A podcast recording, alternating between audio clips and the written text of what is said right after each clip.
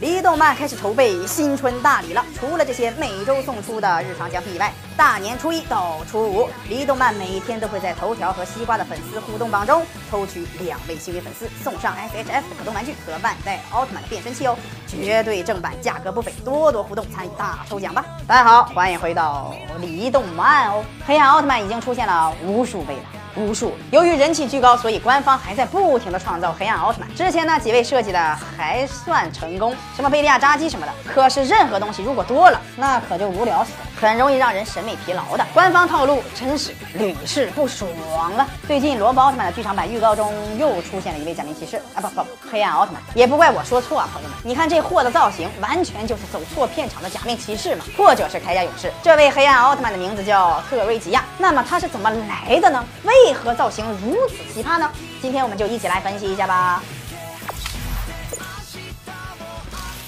首先，这个特瑞吉亚戴着个面具，你是怕被谁认出来你是黑暗奥特曼吗？还是怕认不出来你是黑暗奥特曼？因为这个面具看上去太邪恶了，脑海里总是浮现一种乱七八糟的画面感。还有这捆绑装束更是让人浮想联翩了。你确定你是来演黑暗奥特曼的？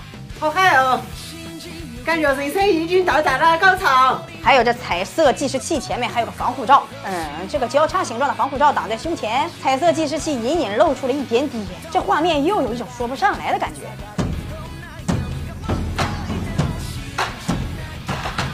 说到这儿，有个重点啊，隐约看到的这个计时器的轮廓很像某位奥特曼的计时器，没错，那就是欧布奥特曼的计时器。难道欧布奥特曼又黑化了？这次还整一个 SM 造型，是想吓死罗布奥特曼吗？但是从造型上来看，很像是罗布奥特曼。难道这位黑化奥特曼是黑暗罗布和黑暗欧布的集合体？很可能是罗布奥特曼将体内的黑暗意识赶出了身体，所以黑暗能量化为实体化的罗布，但是因为不稳定又附身到。了欧布奥特曼身上，为了防止欧布挣扎，所以用袋子将欧布捆绑了起来。所以黑化 SM 罗欧呸，特瑞吉亚登场了。谢谢，谢谢。而具体这货到底是什么来历，咱们只能等剧场版上映时候才能知晓了。到时候上电影院观看吧，有可能我就坐在你旁边哦。多多收看李动漫，多多互动，参加年终大抽奖吧。